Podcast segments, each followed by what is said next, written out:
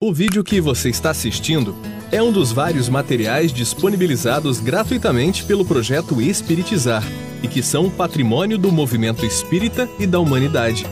Na descrição do vídeo você encontra indicação de outros materiais relacionados a este assunto. Você pode aprofundar seus estudos e colaborar com a manutenção deste projeto iluminativo, adquirindo os livros, DVDs e MP3 do projeto Espiritizar em www.livrariaespiritizar.com.br. Encontre mais materiais como este e fique por dentro da agenda de palestras e seminários transmitidos ao vivo em www.espiritizar.org.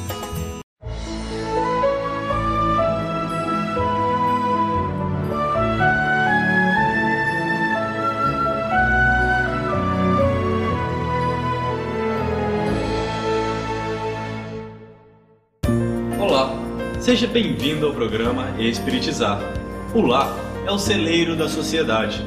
É nele que aprendemos os primeiros passos do convívio. Em nossa última videoaula da série A Prática da Fraternidade no Centro Espírita, veremos a grande importância do Evangelho no lar.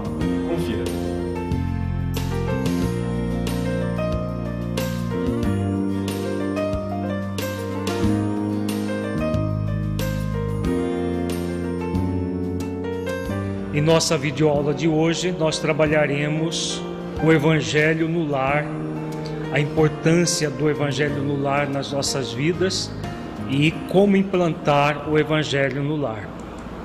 Inicialmente, vamos ver do, do livro Orientação Centro Espírita a atividade do Evangelho no lar.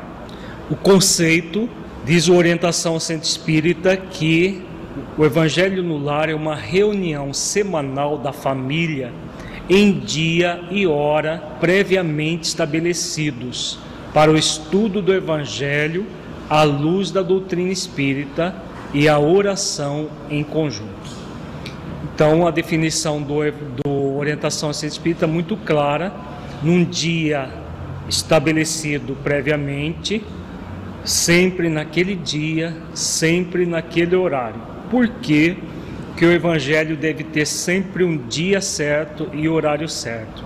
Porque nós vamos ver daqui a pouco que os benfeitores espirituais eles vêm para nos assistir e, além disso, trazem espíritos necessitados para participar em conjunto com os encarnados no Evangelho. Se nós fizermos cada semana, num dia, no, em, em dias diferentes, horários diferentes, nós não permitiremos que essa atividade sistematizada do Evangelho, principalmente da dimensão espiritual, seja realizada. A finalidade do Evangelho no lar é estudar o Evangelho segundo o Espiritismo de maneira programada, criar o hábito do estudo evangélico e da oração em família higienizar espiritualmente o lar por meio de pensamentos e sentimentos elevados em momentos de prece, paz e união, fortalecer os laços da afinidade familiar. Então, nós estamos vendo várias finalidades muito profundas do Evangelho. Não é apenas o estudo metódico do Evangelho segundo o Espiritismo, mas principalmente esse hábito da família criar o, o hábito da oração, onde vai ser feito todo um processo de higienização do lar a partir dos pensamentos e sentimentos elevados em momentos de prece. Nesse processo, o que acontece? Os laços de família se estreitam. Nós vamos estudar daqui a pouco um texto de Joana de Ângeles que ela fala que o evangelho no lar é um excelente meio de nós aprofundarmos os laços de afinidade em família, principalmente quando nós trazemos na família inimigos do nosso passado espiritual. Os participantes do Evangelho no Lar, todas as pessoas integrantes do lar, incluindo as crianças e eventuais visitantes. Esta questão que o, que o Orientação em Centro Espírita coloca é muito importante, porque nós temos vistos pessoas que esperam as crianças dormirem para fazer o Evangelho. Recentemente, conversando com uma pessoa muito atuante do movimento espírita, ele estava de, de, de, dizendo do caso dele, que ele faz o Evangelho 10 horas da noite porque os filhos atrapalham o Evangelho. Se nós impedirmos que as crianças participem do Evangelho no lar, nós estaremos impedindo que elas aprendam a, a sentir amor por Jesus, pelo próprio Evangelho. O grande problema nessa questão da criança é que nós queremos fazer um Evangelho de adulto para crianças. Quando temos crianças, principalmente na primeira infância, o evangelho deve ser adaptado à realidade da criança. É, a, está havendo dentro do movimento espírita uma certa ritualização do evangelho, como se o evangelho fosse um padrão único em que nós fazemos uma, uma leitura de uma página de abertura, depois a leitura do Evangelho segundo o Espiritismo, um comentário e uma prece de encerramento. Esse é o evangelho padrão, normalmente para pessoas adultas. Pessoas adultas, pessoas que têm um certo conhecimento da doutrina e que vão fazer um estudo sistematizado do Evangelho, pode começar desde a introdução e até o final do Evangelho. No caso de da presença de pessoas, como, por exemplo, crianças na primeira infância, de 0 a 7 anos, crianças na segunda infância, adolescentes e pessoas com capacidade intelectual um pouco reduzida, pessoas simples que eh, não têm ah, um, uma condição de um estudo mais aprofundado o evangelho deve ser adaptado à realidade dessas pessoas. Por exemplo, idosos que têm alguma dificuldade de compreensão, deve ser adaptado. Por quê? Qual é o objetivo principal do evangelho? O objetivo principal do evangelho não é estudar o evangelho segundo o espiritismo. O objetivo principal do evangelho é nós nos reunirmos em família com alegria em torno da proposta de Jesus. Então, esperar que as crianças durmam para fazer o evangelho é uma prática que não, não faz sentido. Então, nós devemos sim trazer as crianças para o evangelho. Agora, se trouxermos as crianças e colocarmos as crianças sentadinhas para ouvir o Evangelho segundo o Espiritismo, simplesmente lido em um comentário feito para adultos, é claro que a criança ela vai ficar inquieta, ela vai acabar perturbando o próprio Evangelho. Então, o que nós podemos fazer? O que o pai e a mãe podem fazer? Vamos adaptar o nosso Evangelho à realidade da criança. Qual é o problema, por exemplo, de no Evangelho a gente usar fantoches para falar sobre a, a vida de Jesus, a, a, as histórias com, com moral é, cristã evangélica, contada com historinhas, com fantoches, com recursos em que os próprios pais podem encenar, por exemplo, uma, uma história, uma passagem de Jesus. Tudo isso pode ser feito, adaptado à realidade da criança de 3, 4, 5 anos, que vai sentir aquele momento do Evangelho, ela vai ficar até esperando que o evangelho aconteça e vai sentir muita alegria de estar participando da atividade, porque ela vai estar sendo adaptada à realidade dela. Na segunda infância, a criança já tem uma capacidade de abstração maior. Então pode ser, por exemplo, utilizado aqueles livros de contos de contos de Lário Silva, de Valério, de Ignotos, que são contos curtos em que a, a história já fala por si mesmo, de uma a duas páginas, e isso serve tanto para crianças na segunda infância, adolescentes e idosos e pessoas que têm uma, não, não têm uma capacidade intelectual de compreender na profundidade o conteúdo do próprio Evangelho segundo o Espiritismo. Então, nós trazemos a, a, o, o, Evangelho à realidade da, das pessoas. Então, por exemplo, adolescente. Se o adolescente for obrigado a assistir o Evangelho próprio para adultos, ele não aguenta. Ele necessita de ser falado no Evangelho sobre a própria realidade dele, à luz da doutrina espírita, à luz do Evangelho de Jesus. Por que não trazermos no Evangelho as dificuldades, por exemplo, da sexualidade, as, as questões de uso de drogas, a questão do namoro? É, por exemplo, estudando no Evangelho em que participa adolescentes, o livro Adolescência e Vida, de Joana de Ângeles, outras obras que abordam a questão da adolescência de uma forma em que o, o jovem participa da atividade do Evangelho com gosto, com prazer. Porque o Evangelho deve ser o momento em que a família se reúne com alegria em torno do Evangelho de Jesus. E não aquela coisa chata que vai acontecer, que é para adultos em que as crianças e os jovens são obrigados a assistir, como se fosse um, um, uma, um peso para eles, algo obrigatório e que eles têm que participar, mas em cima de, um, de toda uma proposta adulta. Então é, deve ficar muito claro que o Evangelho não é para ser apenas um estudo sistematizado do Evangelho segundo o Espiritismo dentro de casa, mas um momento em que a família se reúne com muito prazer para é, refletir sobre o Evangelho de Jesus à luz da doutrina espírita. A forma como nós vamos utilizar para que essa reflexão aconteça vai necessitar da nossa criatividade de acordo com as necessidades da família. Desenvolvimento das atividades.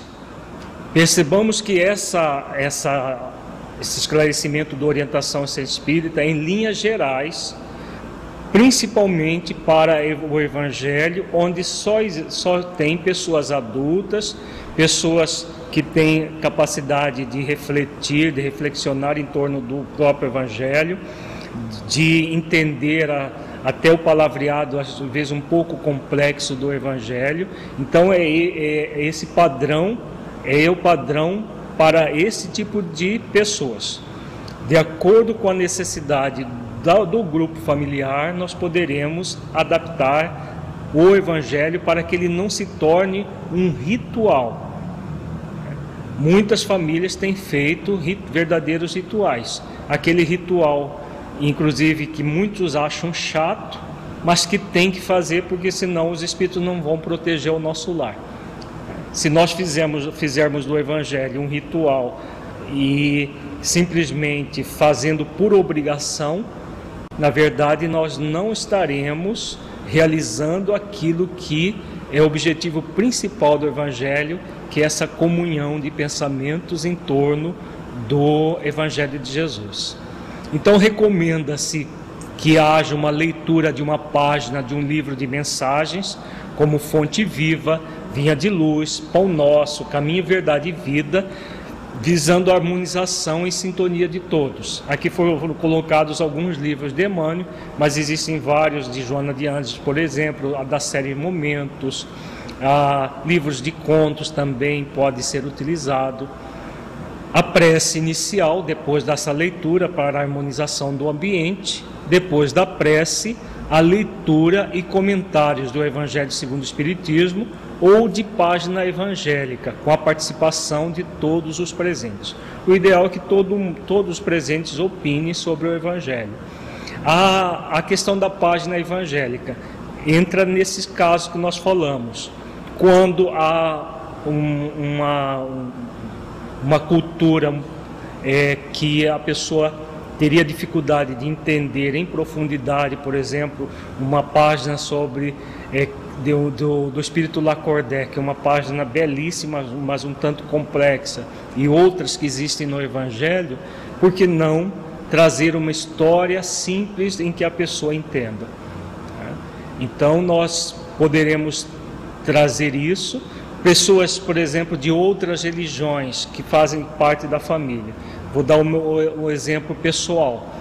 A minha mãe, ela não é espírita, mas em 30 anos de evangelho, principalmente com, as, com os contos de Hilário Silva, de Ignotos, ela foi compreendendo a doutrina. Hoje ela é uma católica que aceita a reencarnação, a lei, aceita a lei de causa e efeito, de, depois de 30 anos sendo feito o evangelho uma vez por semana.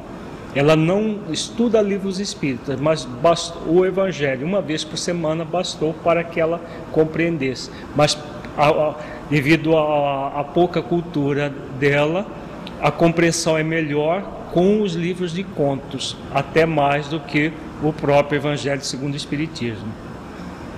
O estudo poderá ser enriquecido com histórias ou narrativas de fatos reais vinculadas ao assunto.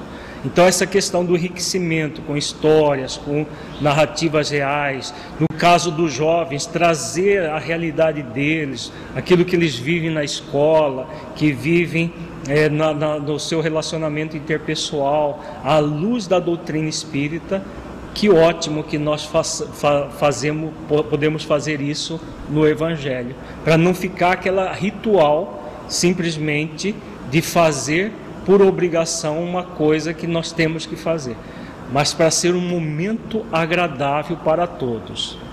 Poderão ser feitas vibrações pelos familiares, amigos, enfermos e outros.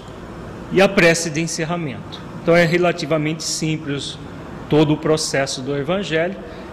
Sempre que, é, é, que nós formos ver todas essas questões, deve se analisar sempre com bom senso e utilizar de todos os recursos para fazer aqui, o Evangelho um momento de alegria. Isso que é o mais importante, que seja um momento de alegria, de afetividade e não um momento chato que a, família tem que se reunir uma vez por semana. As recomendações e observações da orientação centro espírita. Escolher ambiente da casa que melhor acomode a família e demais participantes da, da atividade. Pode ser feito, por exemplo, se tem uma pessoa acamada, pode ser feito no quarto, pode ser feito na sala, qualquer ambiente onde todos da família possam estar bem acomodados.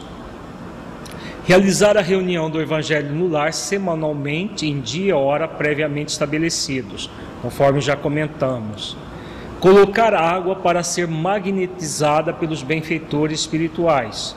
No nosso curso sobre fluidoterapia espírita, nós explicamos o processo da magnetização da água ou da fluidificação da água, que os benfeitores eles colocam determinadas substâncias medicamentosas na água e no Evangelho no Lar é muito importante que nós façamos isso. Se, se tiver uma pessoa com algum problema específico, recomendo Emmanuel no livro Consolador, que a água dela deva, deva ser separada das outras, porque os, os benfeitores vão colocar as substâncias necessárias para ela, para aquela pessoa especificamente. Abster-se de manifestações mediúnicas. O Evangelho no lar não é um lugar para práticas mediúnicas, para receber orientações de mentores ou, pior ainda, para doutrinar espíritos sofredores. O objetivo não é esse. O objetivo é, a, a, família se reunir em torno do Evangelho de Jesus. Os benfeitores vão estar presentes, intuindo as pessoas, mas não falando diretamente é, incorporados. E os espíritos sofredores também estarão presentes para receber os eflúvios do Evangelho, mas não para serem doutrinados durante o Evangelho no lar. Convidar as crianças a participar com canto, poesia, histórias, prece e comentários, conforme sua capacidade e possibilidade. Então, nós já comentamos isso. As crianças, de acordo com as suas possibilidades, devem, de, podem, devem participar e o, o Evangelho deve ser adaptado à realidade delas, a, dependendo é, é, nas diferentes fases do seu desenvolvimento. Evitar suspender a reunião por motivo de passeios, acontecimentos fúteis ou de visitas inesperadas que deverão ser convidadas a participar. Então, por exemplo, a família não estava esperando, chega uma visita no horário do evangelho. Muita gente suspende o evangelho naquele momento. É um bom momento para que nós chamemos a visita, que pode não ser espírita, né? Se for, melhor ainda, eles vão até sentir muito prazer, e se não for, vai ser uma grande chance de nós divulgarmos a doutrina espírita dentro do nosso próprio lar. Outra questão é essa questão dos passeios, dos acontecimentos fúteis. Né? Então, no, a, quando, por exemplo, a pessoa, a família está em viagem, pode ser feito o evangelho na própria viagem, sem nenhuma, nenhum problema. Né? É, só deve ser suspenso por motivo de força maior, por uma dificuldade qualquer que aí seja impossível de ser realizado o evangelho naquele dia e horário. É. No, no caso de telefone tocar, suspende-se momentaneamente, atende-se e logo em seguida volta.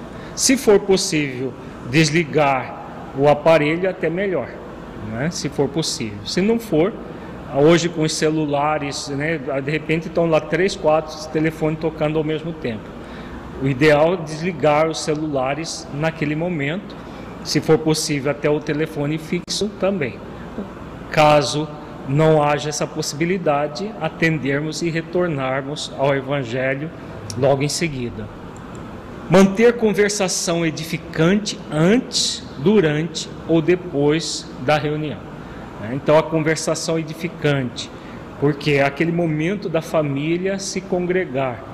Então, pouco antes, as pessoas já vão se aquietando, vão se preparando para, para o Evangelho. Durante, é muito importante a questão da conversação edificante em cima do conteúdo, porque muitas famílias, principalmente quando há é, dificuldades de relacionamento, muitas famílias usam o Evangelho para uma, uma verdadeira sessão de acusação.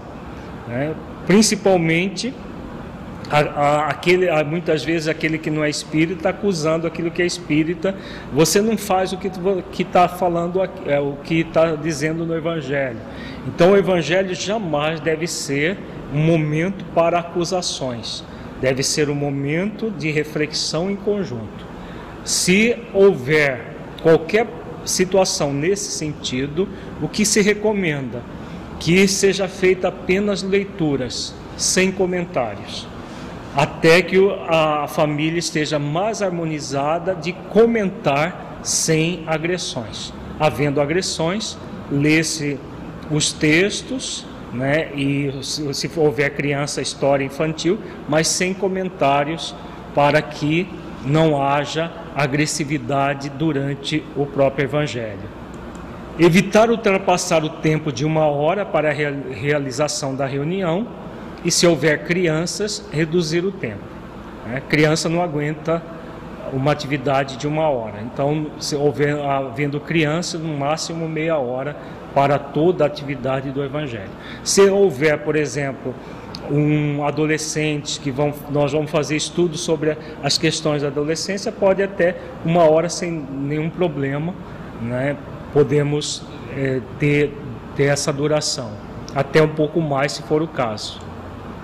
O texto para leitura e reflexão poderá ser colhido nos livros O Evangelho segundo o Espiritismo, Evangelho em Casa, Jesus no Lar e outros, caracterizados pelo estudo da moral cristã à luz da doutrina espírita. Então, buscar textos é, sérios, textos que facilitem o, todo o processo de entendimento do Evangelho e que as pessoas sintam prazer de realizar os estudos. Vejamos agora a importância do Evangelho no lar. Nós vamos estudar alguns textos de Joana de Ângeles que abordam diretamente a questão do Evangelho e quanto esse instrumento é importante para as famílias. No livro Celeiro de Bênçãos, Joana de Ângeles aborda a importância do estudo evangélico no lar. Ela coloca esse título, inclusive. Diz a benfeitora: na expressiva República do Lar, onde se produzem as experiências de sublimação, estabelece o Estatuto do Evangelho de Jesus como diretriz de segurança e legislação de sabedoria, a fim de equilibrares e conduzires com retidão os que aí habitam em clima familiar. Então aqui Joana vem falando do, do Evangelho como uma diretriz de segurança e que vai propiciar para a família lições de sabedoria. Ela continua dizendo: semanalmente, em regime de pontualidade e regularidade, abre as páginas fulgurantes onde estão esculpidos os ditos do Senhor. Estuda com teu grupo doméstico as sempre atuais lições que convidam a maduras ponderações de imediata utilidade. Então nós vamos em família, como ela frisa a questão que nós já colocamos, pontualidade e regularidade, nós vamos estudar as lições do Evangelho. Aurirás inusitado vigor que te fortalecerá no íntimo para o exterior, concitando-te a alegria. Então, por isso que o evangelho não deve ser, o evangelho no lar não deve ser uma obrigação, mas algo que nós sintamos alegria em realizar. Porque ele, ele, ele nos chama à alegria, ele nos convida o tempo todo à alegria. Compartilharás no exame das questões sempre novas na pauta dos estudos, dos problemas que inquietam os filhos e demais membros do clã. Encontrando pela inspiração que fluirá abundante soluções oportunas e simples para as complexas dificuldades, debatendo com franqueza e honestidade as limitações e os impedimentos que não raro geram atrito, estimulando animosidade no concerto de reparação na intimidade doméstica. Então aqui Joana coloca que o evangelho é para isso mesmo, para que nós tragamos as nossas necessidades e conversemos em família à luz da doutrina espírita sobre aquelas questões que nós estamos vivendo no dia a dia. E aí os benfeitores espirituais vão inspirar possíveis soluções a essas questões que nós estamos tendo na família. Penetrarás elucidações dantes não alcançadas, robustecendo o espírito para as conjunturas difíceis em que transitarás inevitavelmente.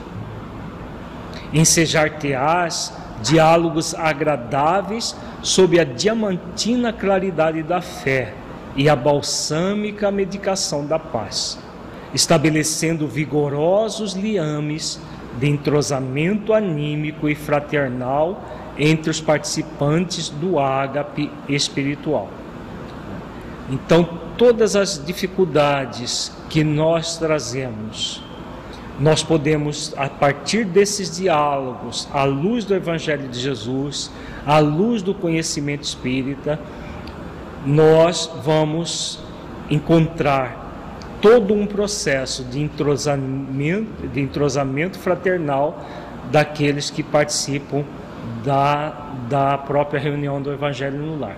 É claro que tudo que Joana tá, está colocando aqui é, são aqueles grupos que já, grupos familiares, que já idealizaram o Evangelho e colocam como uma diretriz das próprias vidas. Nem sempre vai ser fácil um processo como esse. No próprio texto, daqui a pouco, ela vai abordar essa questão. Agora, o importante é que nós façamos esforços para tornar o Evangelho no lar um verdadeiro ágape espiritual, um banquete espiritual.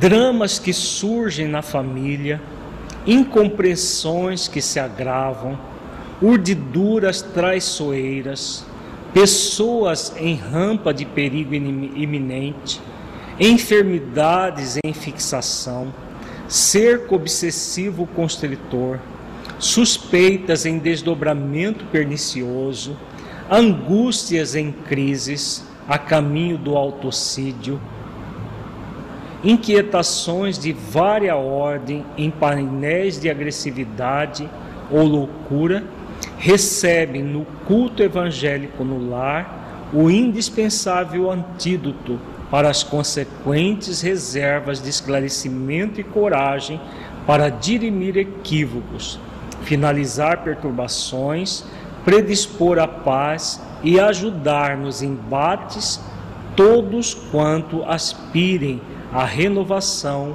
entusiasmo e liberdade.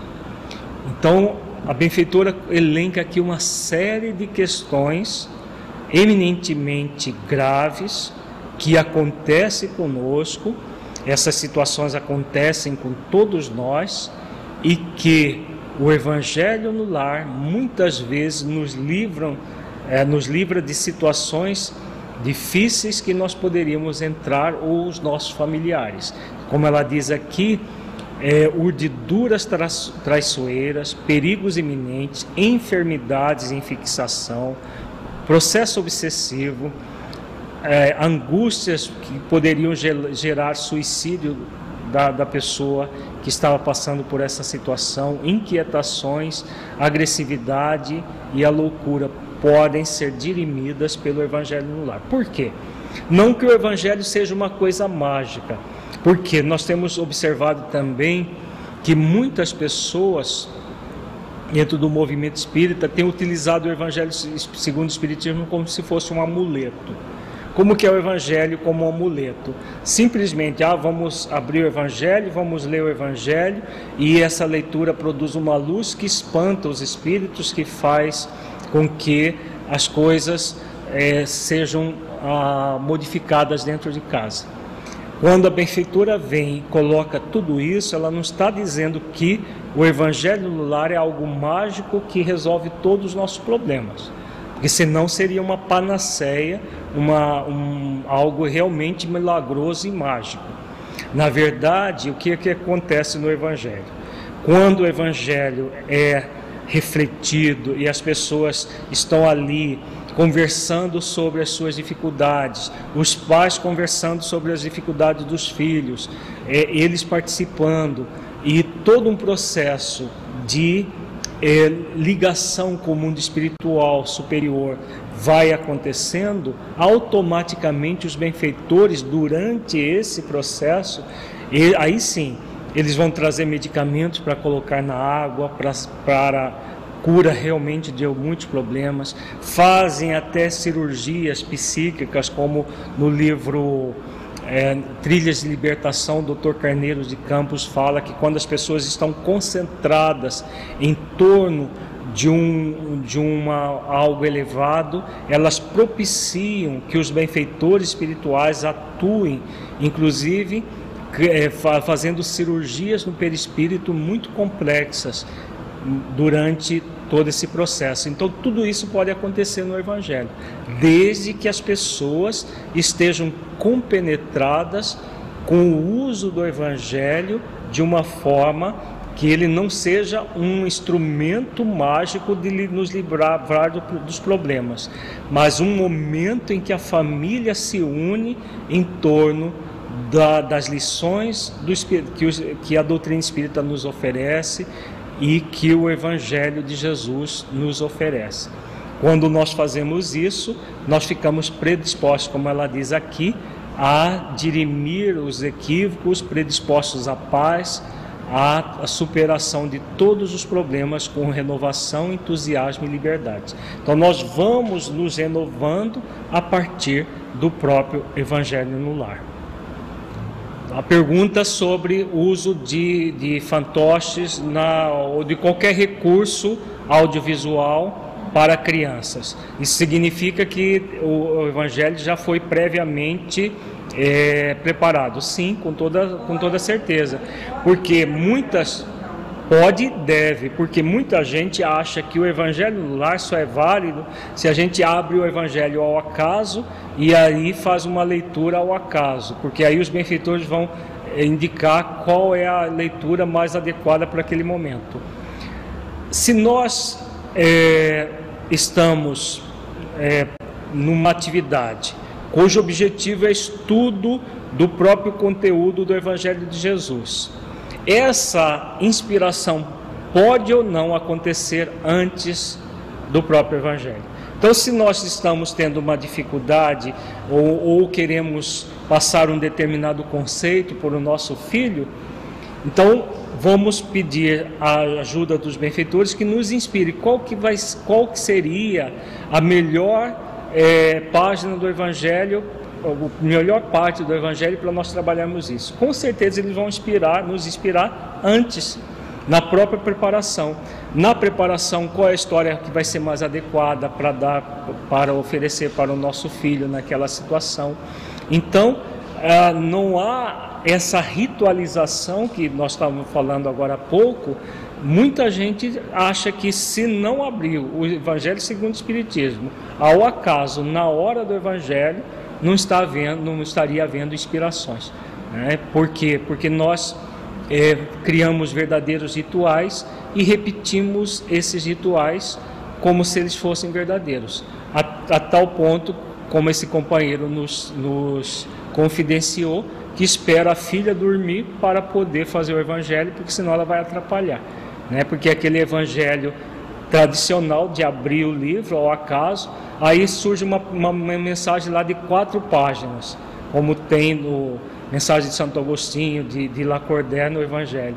Não há criança que aguente. Né? Poucos adultos aguentam prestar atenção se não tiver o texto na mão. Agora imagina a criança. Então, é claro que o Evangelho pode e deve ser programado, é, nesse caso, pelos pais, pela mãe ou pelo, pelo pai ou pelo, por ambos, que é o ideal, para que seja feita a atividade de acordo. A, a nossa possibilidade, as nossas possibilidades de é, fazer um evangelho muito mais rico vai ser muito maior.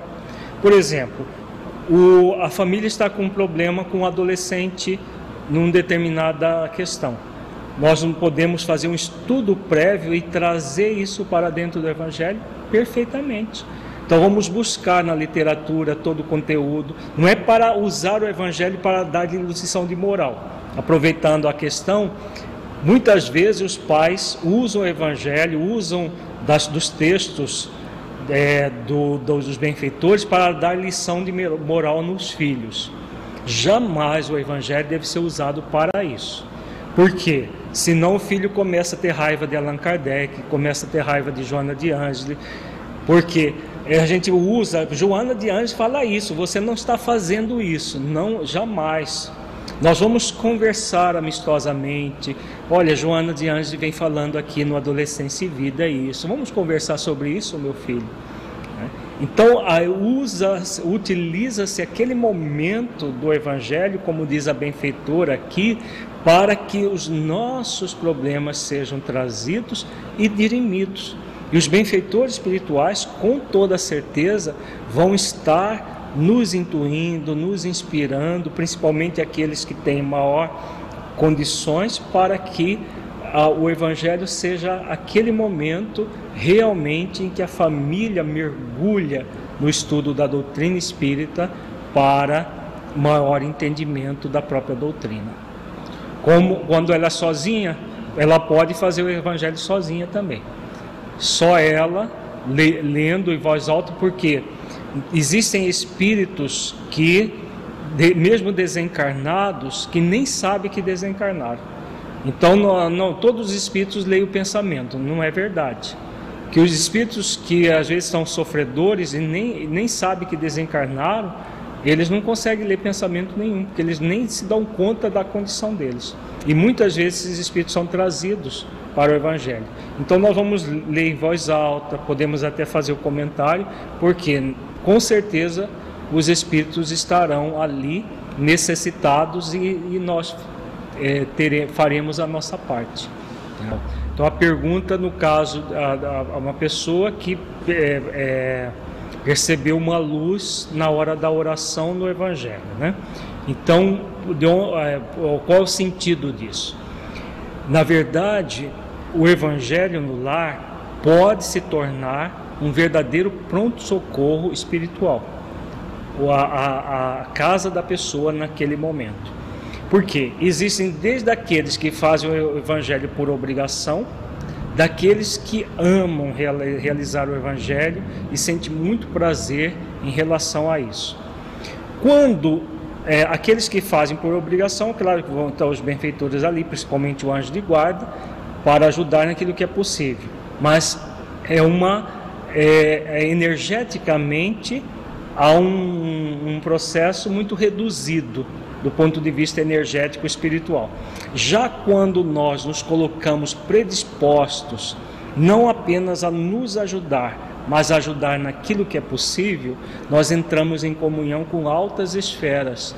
E dessas altas esferas realmente vem essas luzes, tudo para nosso atendimento e atendimento dos espíritos desencarnados que se aproximam do Evangelho. Nós vamos ver daqui a pouco um texto do Filomeno de Miranda que aborda essa questão. Se no início a família que vai iniciar o evangelho pode ter muitas dificuldades, sim, é verdade. Por quê? É, tem a ver com esse texto que nós acabamos de ver de Joana de Ângeles. Se no evangelho do lar há possibilidades de processos obsessivos serem resolvidos, por aquela comunhão das pessoas em torno do próprio Evangelho, o que, que acontece com os espíritos menos felizes que não querem a nossa melhoria? Então, aqueles que não querem a nossa melhoria, eles vão fazer de tudo para que nós abandonemos o Evangelho no lar, para que nós não façamos.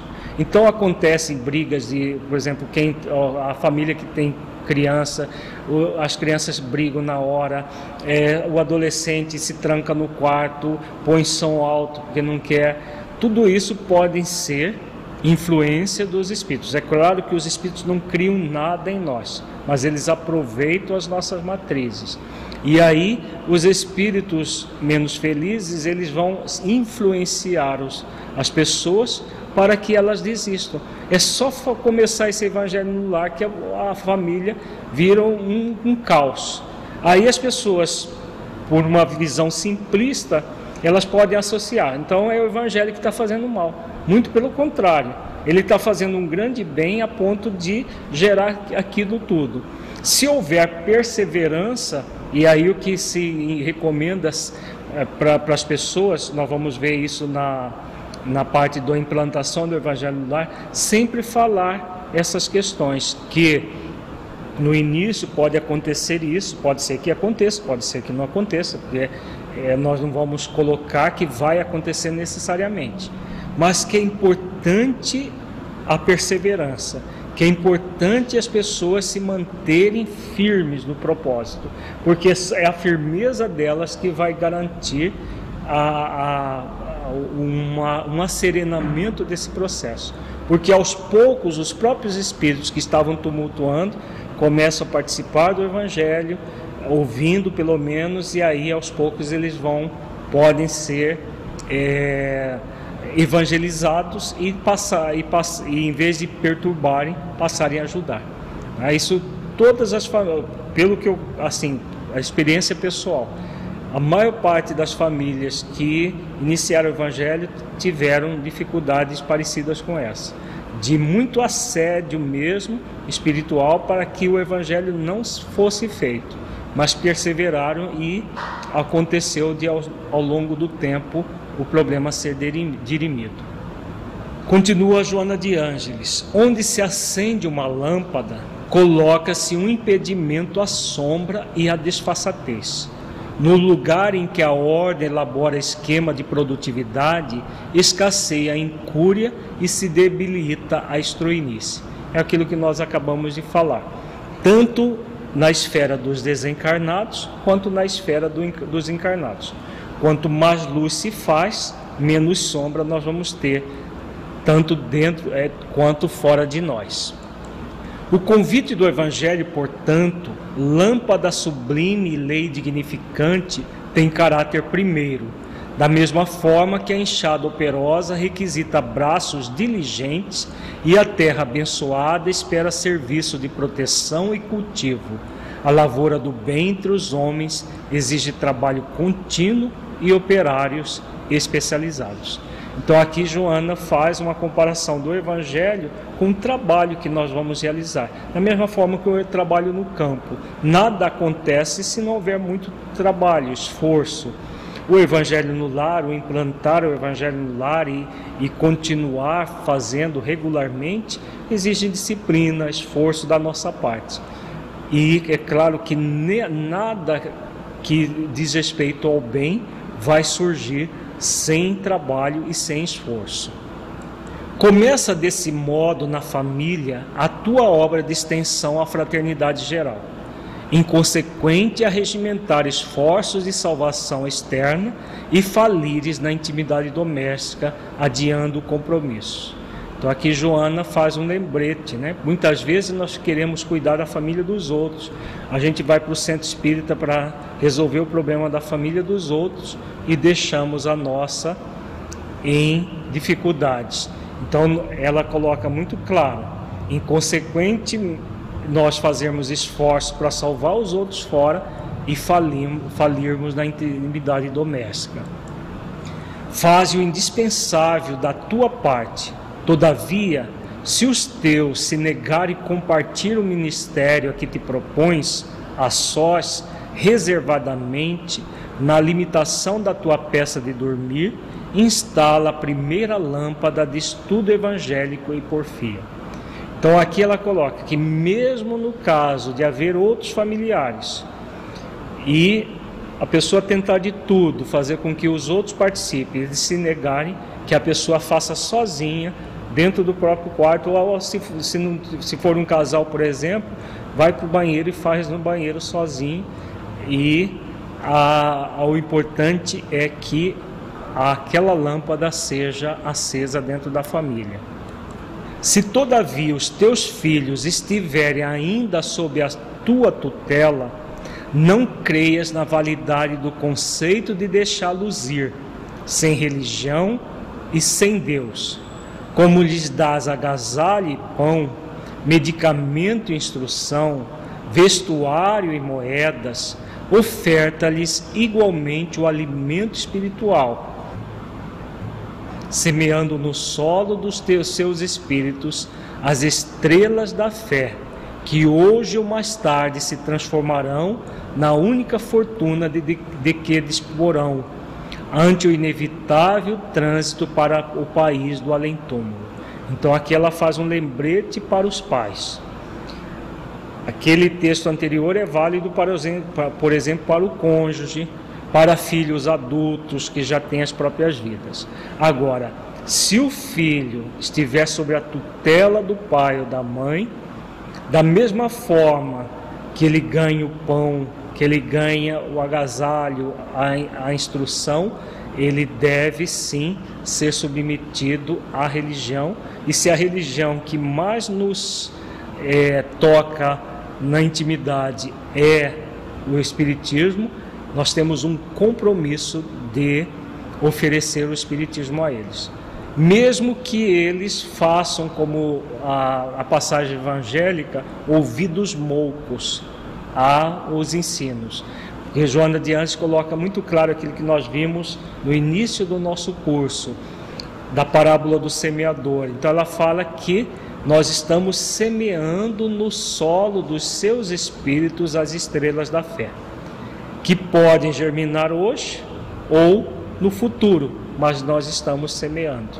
Então é, não é forçá-los a participar, mas estimulá-los a participar, estar sempre pontuando para que os filhos possam estar ali realmente recebendo a, as lições do Evangelho.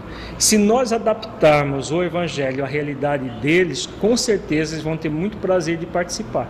o que eles normalmente os filhos se negam a participar, principalmente adolescentes, é quando nós queremos impor o evangelho de adultos para que eles participem como se fossem adultos. O adolescente não aguenta mesmo. A criança na primeira infância não aguenta. A criança mais comportada ou mais obediente, ela pode ficar sentadinha ali, quieta, mas ela não vai estar participando da atividade. E é importante que participe.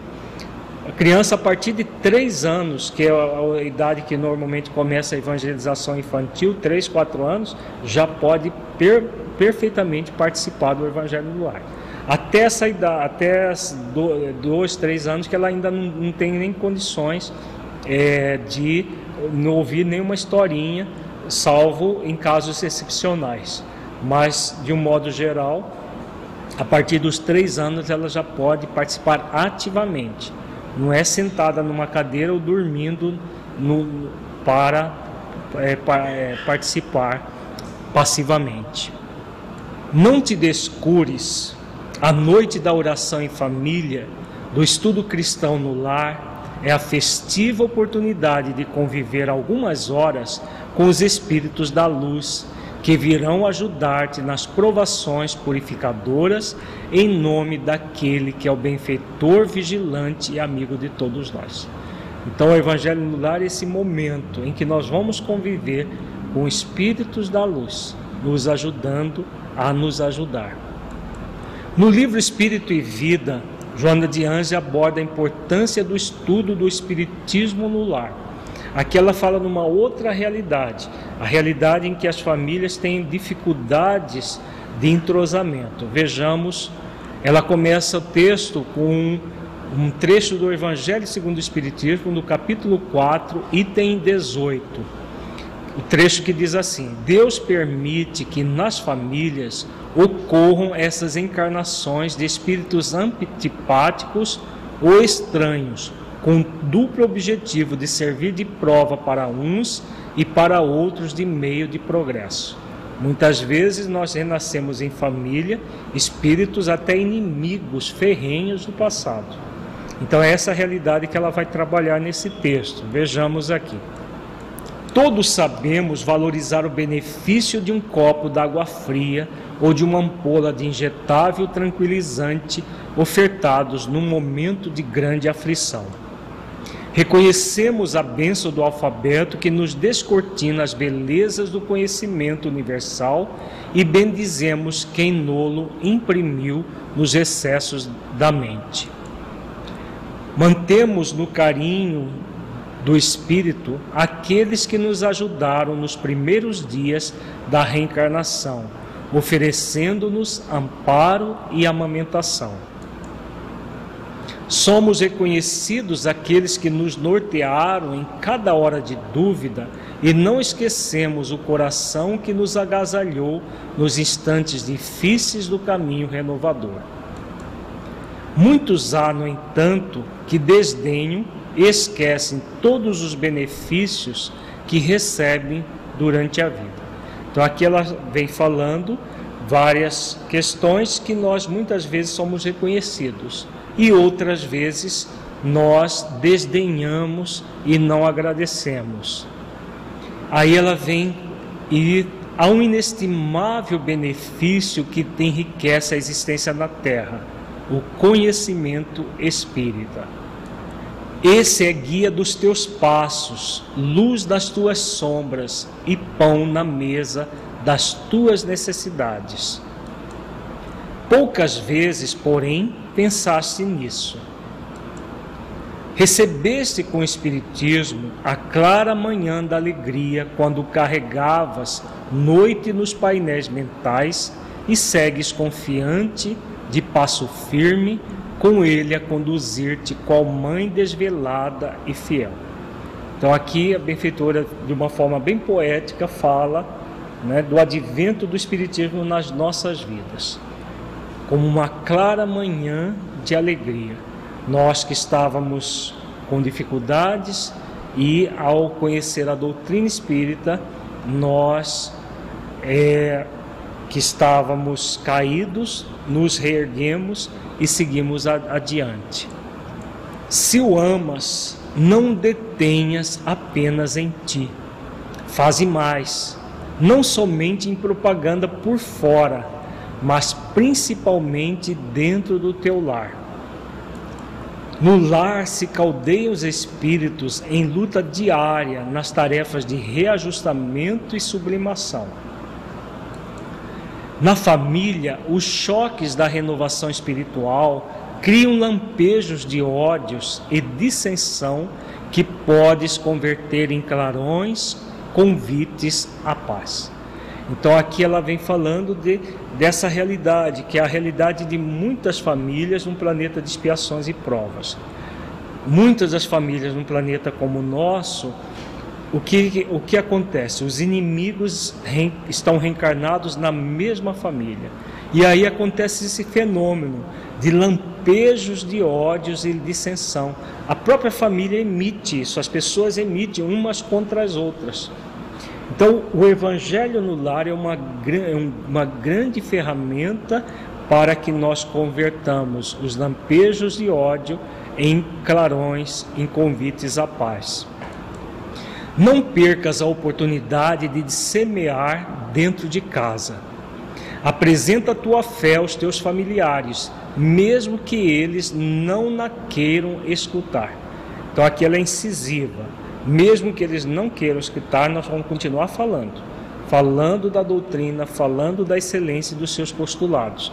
Porque são aquelas sementes que vão cair, as sementes de amor que são imperecíveis, que um dia, cedo ou tarde, estarão germinando.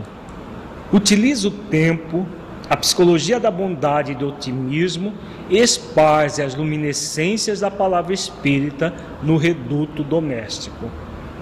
Se te recusarem ensejo, apresenta-o agindo.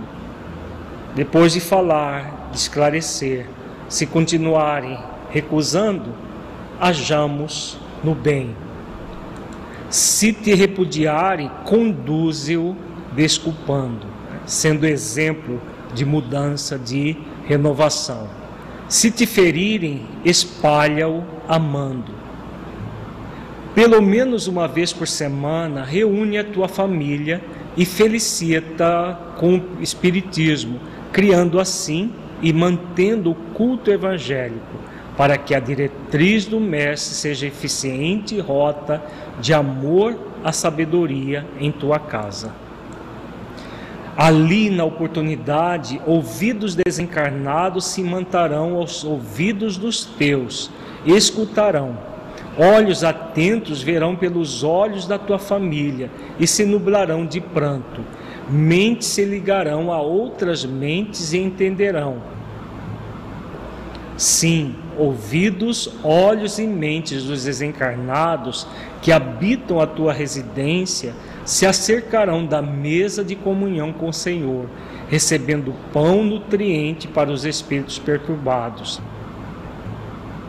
Através do combustível espírita, que não é somente manancial para os homens da terra, mas igualmente para os que atravessaram os portais do além-túmulo em doloroso estado de sofrimento e ignorância.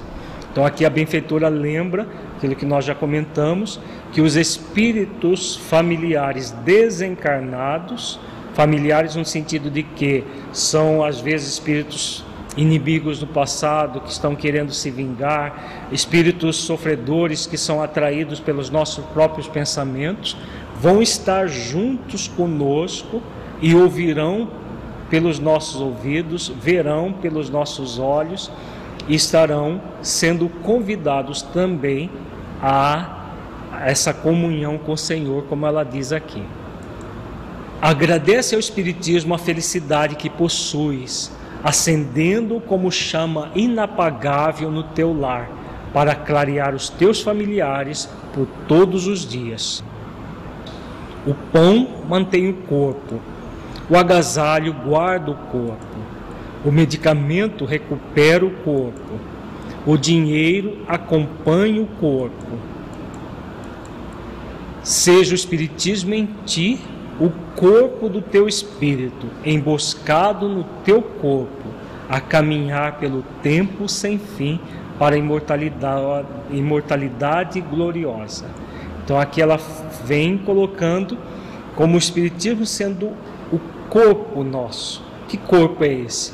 O corpo do conhecimento, o corpo da, da realidade espiritual, nos transformando como seres encarnados em pessoas que realmente se veem como espíritos imortais num corpo físico. E se desejares felicidade na terra, incorpora-o ao teu lar, criando um clima de felicidade geral. No livro Trilhas de Libertação de Manuel Filomeno de Miranda, na página 166, ele aborda uma reunião do Evangelho no lar observada da dimensão espiritual.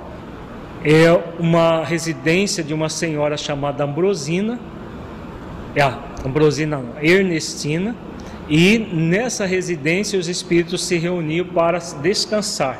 Era um, um verdadeiro oásis de, na, na crosta terrestre nesse trabalho que eles fa estavam fazendo. Retornamos, Fernando e nós, ao lar de Ernestina, onde nos hospedávamos. Aqui Filomeno está falando dele e o Fernando, que era um, um médium desencarnado. Aquele era o dia reservado ao estudo espírita do Evangelho no lar, de alto significado para a nossa anfitrioa, para os participantes habituais, quanto para nós outros também. A partir das 17 horas começaram a chegar os desencarnados amigos que se associavam ao formoso labor.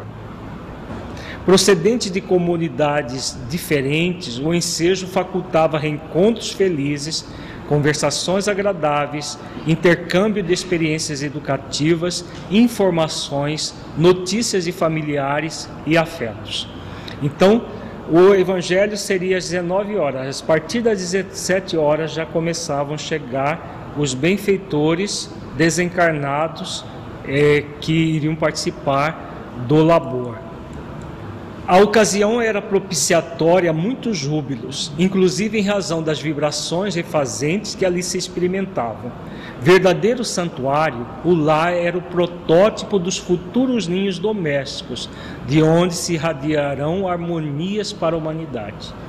Futuramente vão ser muitos lares como o da Ernestina. Quando a Cristina fez a pergunta em relação à luz, tem a ver com isso. Quanto mais é, entusiasmo, quanto mais amor nós fazemos o Evangelho no lar e trabalhamos a nossa família na direção do, do, do Evangelho de Jesus, mais nós vamos poder receber para poder dar, doar muito mais ainda.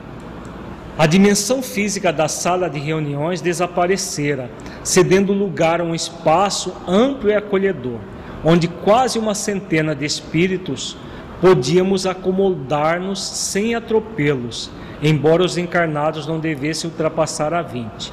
Então tinha 20 encarnados na sala e ela se desfez, na verdade, na verdade ela, é, o ambiente espiritual é muito maior. Então havia é, mais de 100 espíritos desencarnados e cerca de 20 encarnados. Às 19 horas deram entrada os primeiros sofredores desencarnados, sob carinhoso amparo de familiares zelosos, a fim de que se beneficiassem com a psicosfera reinante, ouvissem os estudos, recebessem as vibrações de paz e ânimo para o despertar e prosseguir em confiança. Então, além dos benfeitores espirituais, são trazidos espíritos sofredores pelos próprios familiares desses espíritos, às vezes espíritos que nem sabem que estão desencarnados, por isso é aquela questão de, de fazer a leitura em voz alta, mesmo quando nós fazemos o evangelho sozinhos, porque esses espíritos só ouvem se nós é, articularmos a palavra, eles não vão perceber nosso, os nossos pensamentos.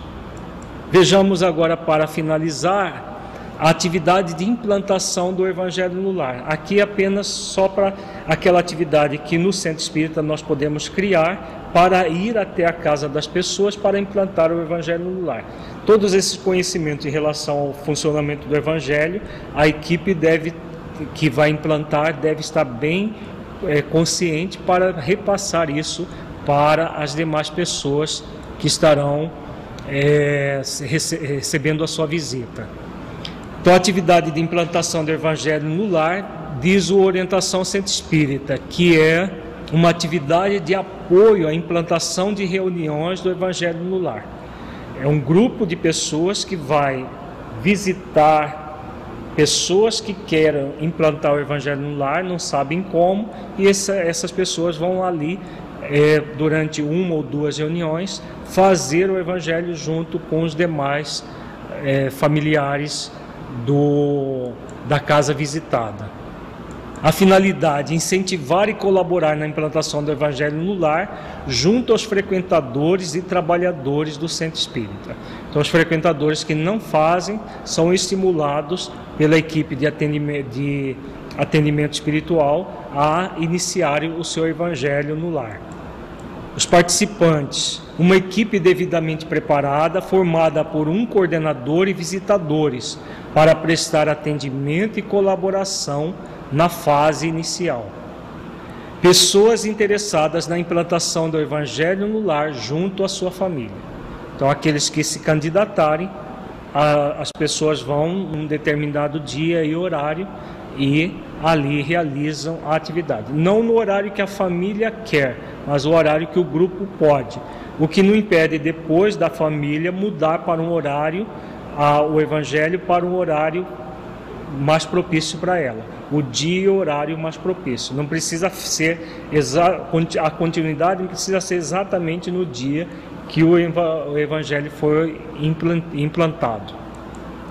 Desenvolvimento da atividade, reunião preparatória no centro espírita com a prece em conjunto e leitura evangélica.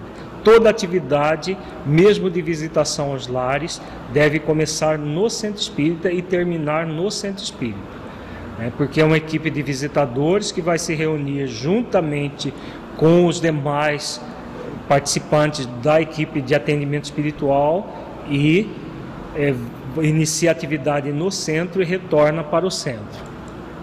Visita aos lares que solicitaram atendimento, realizando o evangelho no lar, conforme o roteiro recomendado no item anterior. Então, tudo aquilo que nós falamos no item anterior, a questão de quando o lar tem crianças, adolescentes, explicar tudo aquilo que nós colocamos é importante. Recomendações: realizar a visitação semanalmente ou quinzenalmente, porém sempre em dia e hora fixos. Então vai a, a, a equipe de visitadores vai na, na, na casa da pessoa semanalmente ou quinzenalmente, até que a família tenha condições de prosseguir sozinha no seu próprio dia e horário. Demorar-se nos lares visitados apenas o tempo necessário. Eles não vão fazer uma visita social, eles vão fazer uma visita para a implantação do Evangelho no lar. Evitar lanches que caracterizem uma obrigação para o visitado. O objetivo também não é ir na família para fazer uma boquinha livre, né? como muitas vezes a pessoa acha que que precisa disso. É, é um trabalho a mais que nós vamos fazer no lar visitado. Evitar durante a visita manifestações mediúnicas. Tudo o que nós falamos em relação ao Evangelho no lar é válido nessa implantação. Se houver médiums na, na equipe de visitadores, não vão dar passividade para possíveis manifestações mediúnicas levar livros adequados à tarefa, conforme todas as orientações que já foram dadas, convidar a família visitada a participar das atividades que o Centro Espírita realiza, como explanação do Evangelho à luz da doutrina espírita, evangelização espírita da infância e da juventude, estudo sistematizado e outras. Manter a visitação até que a família se sinta segura para realizar a reunião não permitir a distribuição de doações materiais nessa tarefa, né, porque o objetivo é de ir na casa das pessoas para implantar o Evangelho. Do, qualquer doação deve ser feita no centro espírita, no momento propício, no local propício, que é a tesouraria do centro incentivar e divulgar a realização do Evangelho no lar por meio de folhetos, espaços radiofônicos, revistas, jornais, internet e outros meios de comunicação, evidenciando os benefícios dessa reunião familiar. Então, para os frequentadores do centro espírita, existem vários folhetos já previamente elaborados. A USE tem um, um folheto muito bonito, que é um coraçãozinho, e fala sobre o funcionamento do Evangelho no lar. Distribuir isso nas reuniões públicas é muito importante para que as pessoas se candidatem à implantação do Evangelho. Esclarecer o caráter espírita do trabalho aos que solicitarem as visitas. Então, esclarecer que é, vai ser feito a implantação do Evangelho no lar à luz da doutrina espírita. Então, por último, vamos só ver algumas recomendações de Joana de Ângeles sobre o Evangelho no lar.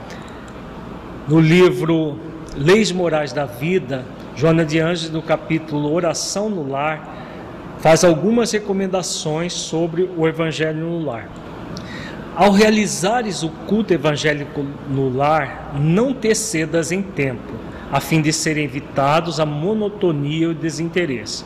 Já comentamos bastante sobre esse assunto. Não imponhas aos que te não compartem as ideias ou preferem, por enquanto, outros rumos. Então, o evangelho não deve ser imposto, mas deve ser esclarecido, conscientizado as pessoas quantas vezes forem necessárias. Tenta argumentação honesta e branda, conveniente e autêntica, sempre esclarecer o motivo do evangelho, o significado dele, mas respeitando. Isso no caso de pessoas adultas. No caso de crianças e adolescentes, deve haver uma insistência maior. Por quê? É a mesma coisa se o filho acorda e não quer ir para a escola, o pai e a mãe vão insistir até que ele vá para a escola, porque o livre-arbítrio da criança e do adolescente é relativo. Então, a, no Evangelho no lar, nós vamos é, fazer com que o Evangelho seja agradável e vamos realmente não obrigar, mas insistir incisivamente que os nossos filhos participem, até que eles sejam adultos e aí sejam responsáveis pelas próprias vidas e vão voluntariamente, se desejarem, participar do Evangelho. Insiste junto aos filhinhos para que comungue contigo do pão do Espírito, conforme de ti recebe o pão do corpo. Faze, porém, a tua parte. Se sentires a tentação do desânimo, a amargura e a decepção, recorda-te do otimismo dos primeiros cristãos e não desfaleças. Orando em conjunto, recomendava os invigilantes, os perturbadores e inditosos ao Senhor, aurindo forças na comunhão fraterna para os testemunhos com que sementaram na humanidade as excelências da Boa Nova, que ora te alcança o Espírito, sem as agruras da perseguição externa e das dolorosas injunções da impiedade humana. Então aqui Joana é, é, coloca essa questão importantíssima. Se tivermos dificuldades, é natural, porque é, nós ainda no planeta, ah, num planeta de expiações e provas como o nosso, o Evangelho de Jesus em espírito e verdade ainda não é para todo mundo, no sentido de que nem todo mundo se coloca predisposto a ver a, a viver o Evangelho dessa forma. Agora ela lembra dos primeiros cristãos. Quando os primeiros cristãos ele tinham, tinham alguma dificuldade, eles oravam em conjunto e, e recomendavam os perturbadores e inditosos ao Senhor. Então, no caso dos nossos familiares que resistiram ao Evangelho, vamos orar por eles e solicitar que Jesus os abençoe. E será aquela, aquele medicamento, como diz Emmanuel, que o doente recebe em silêncio. A única diferença nossa para os primeiros cristãos é que eles eram perseguidos até o ponto de perderem as próprias vidas físicas. Nós já não temos mais isso, mas ainda temos a, a lidar com muitas incompreensões, com muitas dificuldades, principalmente quando nós quisermos realmente implantar a, a, a, reflexão em torno do Evangelho dentro da nossa casa, no nosso centro espírita, na, na nossa comunidade, vivenciar Jesus em espírito e verdade, ainda exige o testemunho. Então, o testemunho da fé. É mais cômodo, é mais fácil desanimar e não querer realmente fazer aquilo que a nossa consciência nos pede. É, como ela diz aqui, realizar a atividade com otimismo. Então, em se tratando de atendimento espiritual, nós estamos já finalizando a nossa última videoaula sobre essa questão. É fundamental que nós sempre lembremos que viver Jesus no século 21 é tão difícil quanto no primeiro século e que nós somos convidados a realizar com muito amor, com muito otimismo, a parte que nos cabe, como diz a benfeitora. Fazendo a nossa parte, nós estaremos fazendo tudo. Muita paz a todos e até um próximo curso. Obrigado pela sua presença. Auxilie na divulgação do projeto Espiritizar. Divulgue www.espiritizar.org. Até o nosso próximo encontro.